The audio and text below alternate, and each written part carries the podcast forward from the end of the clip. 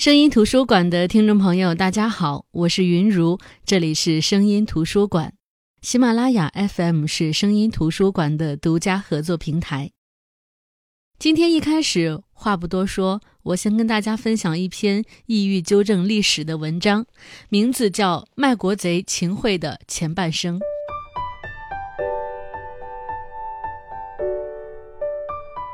我在幼年时代就是个很有文化的小孩。这得益于我所受教育的多元和高端。一是远程声控电话教学，二是近距视觉图像培养。具体来说，就是听广播和看小人书。经过以上双向教育，我知道中国唯一一处吐痰不罚款的旅游景点就是杭州西湖，因为那里的岳飞墓前跪着卖国贼秦桧。后来去了杭州西湖，当然没吐成秦桧。一是传闻不实，边上参观的小子喉咙咳到关键，突然出现戴红箍的管理员，只好气吞山河的咽回去了。二是作为有文化的按揭艺术家，看完《宋史》，觉得吐他不够理直气壮。历史教材对秦桧盖棺定论，臭名昭著大奸臣，屈膝投降卖国贼，这个总结用来概括秦桧的后半生也没什么不妥。但对于前半生的秦桧来说，则有失公允。卖国贼秦桧早期的形象相当正面，可以说是肝胆昆仑、铁骨铮铮，甚至精忠报国。一一二六年，也就是靖康元年，金军第一次围攻北宋首都汴京，要求宋朝割让太原、中山、河间三镇。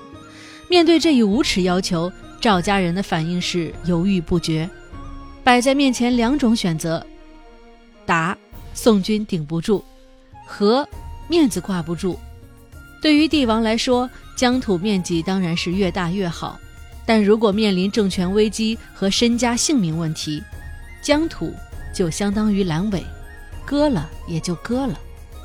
衡量再三，心中已经趋向求和的赵家话事人正准备动刀，反对派出现了。代表人物就是当时在国子监担任学政的秦桧。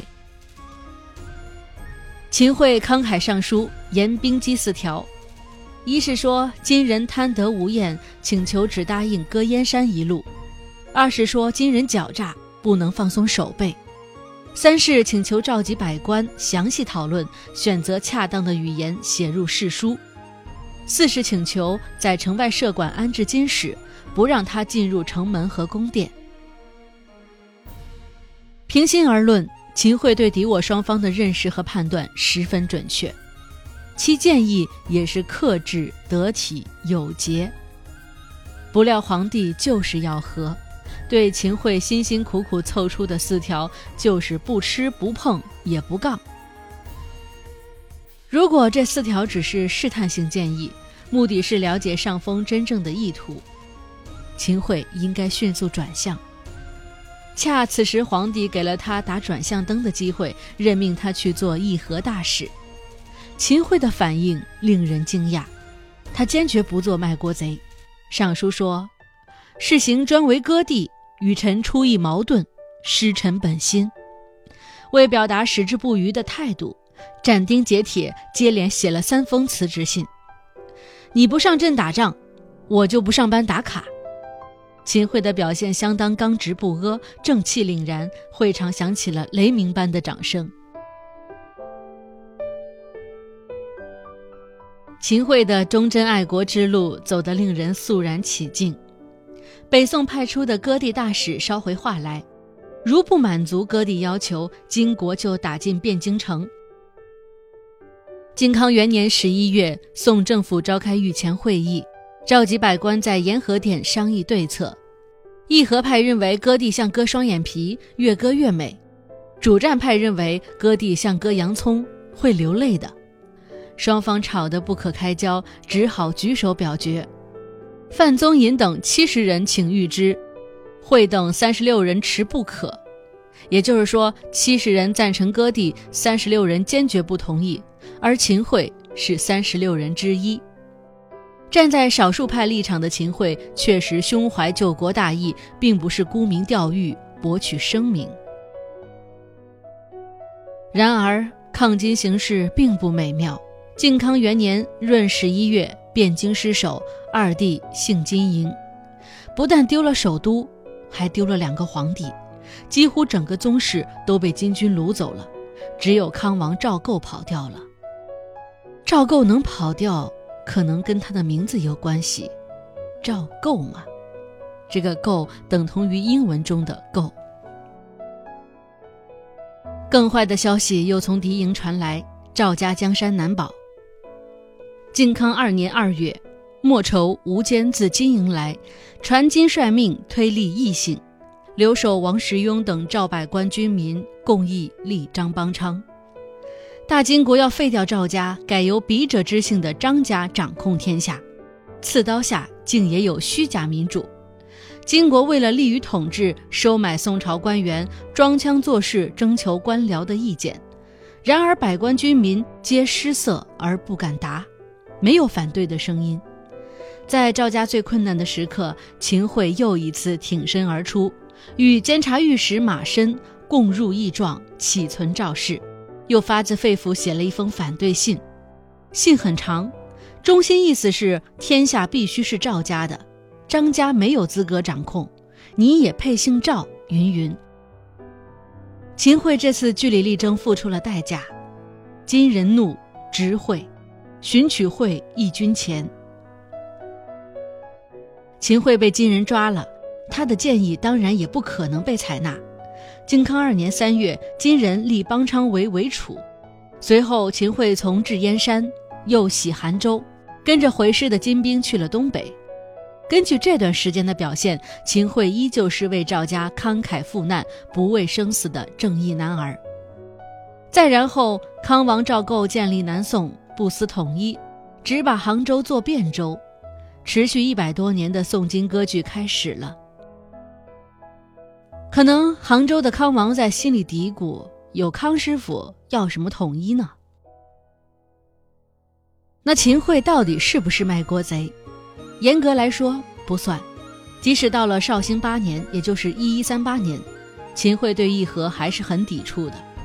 这年十月，宋高宗赵构再次议和。秦桧对赵构说：“臣僚畏首畏尾，多持两端，不值得和他们决断大事。若陛下决心讲和，请专与我商议，不要让群臣干预。”高宗不假思索就同意了，朕只托付轻易人来办。秦桧又说：“不要这么着急议和，请再考虑三天。”三天后，赵构进一步表明议和决心。秦桧又请赵构再考虑三天。三日又三日，秦桧终于确认赵构议和的决心坚定不移，这才正式写下奏章请求议和。追责到最后，赵构才是卖国贼。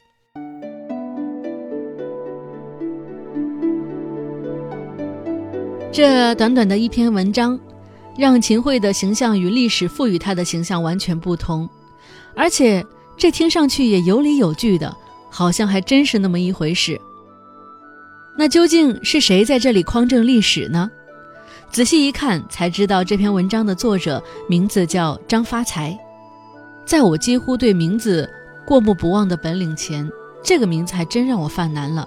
我当时真的不知道他是谁，只好向度娘求助。百度一下才知道，张发财本名陈方明，是东北人，现在居住在南宁。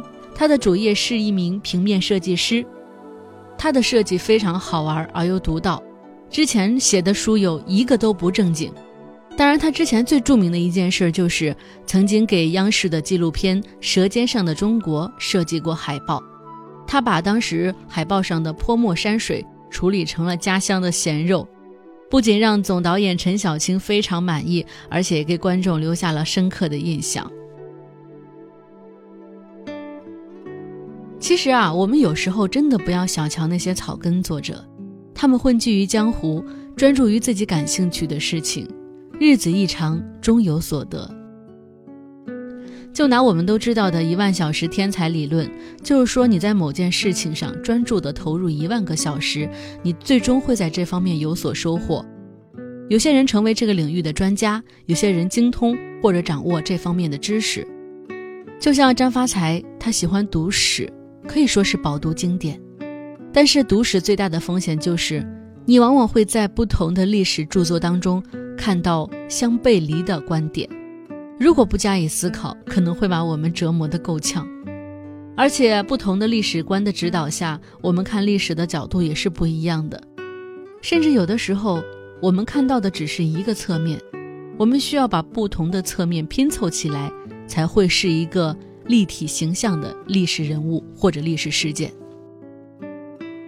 就像我做《民国风雅如是说》这个节目，当时写的时候，我就是想把那些不同于市面上的一些侧面或者观点，加上自己的思考、揣摩、推断、判断，然后把故事讲述出来，并不代表给某一个历史人物盖棺定论。但是很多读者往往就会觉得你是疯了吗？他根本不是这样的人，你也太狭隘了吧。但我想说的是，如果面面俱到。分享一个人，可能就要一本书、两本书那样去分享。你想想，一个人的一生，他得多立体丰富呀，哪是三两集节目就能说完的？就像林徽因，当大多数人都说她是绿茶婊的时候，那我从另外一些维度看到她人生特别闪光的部分，我就不再赘述她所谓绿茶婊的那些地方。但是，这样的话也就造成了我后来说冰心的时候。冰心是一个被大多数人崇拜的、尊敬的作家，他的那些人生闪光的部分，我就不再多说，而是说那篇讽刺文章背后的一些心态上的东西。于是很多人就觉得说很偏激，我冰心大才女才不是这样的呢。总之，我觉得就像我们读书一样，没有人规定你读一本书就应该一定有什么样的感受。我们既不能受困于作者，也不能屈从于每一个善于分享观点的人。我们每个人读史的时候，也总能从庞杂的史料当中发现一些独特的观点，或者说是视角。就像张发财这样，他能从细枝末节当中看出“卧薪尝胆”这个成语，也许说的不是越王勾践。虽然杜牧的《过秦论》给项羽火烧阿房宫盖棺定论。但他也能从各种史料当中提出自己的疑问。他发现，也许项羽烧秦宫的时候，阿房宫还没有建成呢。但是我相信，即便张发财写出他的这些思考和观点，也会有很多人站出来说：“我要反驳。”可是，并不能因为你要反驳，就完全否定了张发财的观点和他思考的角度。就像克罗齐说的那样。所有的历史都是当代史，每个人阅读和梳理历史碎片的时候，都会有所关注，有所选择，而这种选择的背后，其实站立的是我们自己的价值观。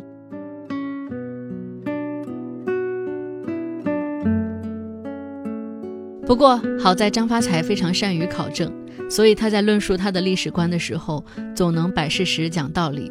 让你至少在看他写的文章的时候不会产生怀疑，就是因为他在历史典籍的阅读当中投入了大量的精力和思考，于是有了我今天分享给大家的这本书，岳麓书社出版的《人五人六》。人五人六的意思一般是指装模作样、假正经、装作正人君子的样子。这其实就是张发财的文字给人的感觉，魂不吝。虽然他的考据都已经算是比较严谨了，但是他在目录前的阅读指南上还是说，文中著名的扯淡、据说、推测的段落，请千万不要当真。还有本书对所涉人物观点仅代表作者本人，请不要和作者一般见识，可以说是非常的低调且有趣。《人五人六》这本书是张发财以历史人物为主题的文章结集。不同于他著名的微博历史小段子，张发财在这本书里是用一篇篇的两三千字的精炼文章，让众多的历史人物活跃于纸上。历史当然是严肃的，但是因为张发财个人的幽默和他扯闲篇的能力，所以这本书读起来是非常的轻松有趣的。按照这本书的序言作者《舌尖上的中国》的导演陈小青的话来说，就是这可能跟出了山海关。都是赵本山的地域基因有关，也和张发财本人的聪明劲儿有关。人类对故事有天生的渴望，张发财笔下的历史，能把正史写成野史，野史写成知音、女友和故事会。当然，他也非常善于在历史的犄角旮旯里找所谓的硬货。这些故事可能乍一看的时候有着惊悚的外观，比较离奇，并且可能已经超出了一般人的知识储备范围。当然，这与张发财平时阅读的无杂有关。他喜欢在传统的正史里去寻找死角，然后在史学论文网站里发现兴奋点，在历史笔记与个人回忆录当中考证真伪。在中外史料里构建某种有趣的关联。当然，看这本书的，如果是一些从事历史研究的专家，他们可能会认为张发财的历史闲篇有点粗浅，有点轻浮，有点盲人摸象。但是，张发财给自己的定位不过是一个历史爱好者，他能够让一脸肃穆的历史偶尔露出些孩童的天真。这对我们读者来说，未尝不是一件好事。总之，对于这本书，我觉得我已经没有什么可说的了。就是如果你想知道，为什么说我们都误解了潘仁美呢？真实的宋江是什么样子的呢？鲁迅当初到底为什么弃医从文？仅仅是因为他的医术差吗？张学良的毒瘾是怎么戒的呢？为什么说玷污了小龙女的尹志平是被历史泼了脏水呢？等等等等，如果你对这些历史的全新解读感兴趣，就可以来读这本《人五人六》。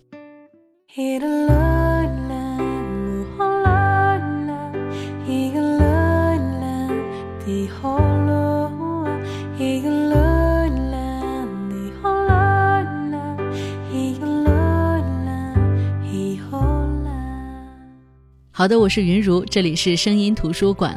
本期的节目给大家分享的作品就是岳麓书社出版的《人五人六》，作者是张发财，是一个爱读书、爱历史的，为微博贡献段子多年的平面设计师。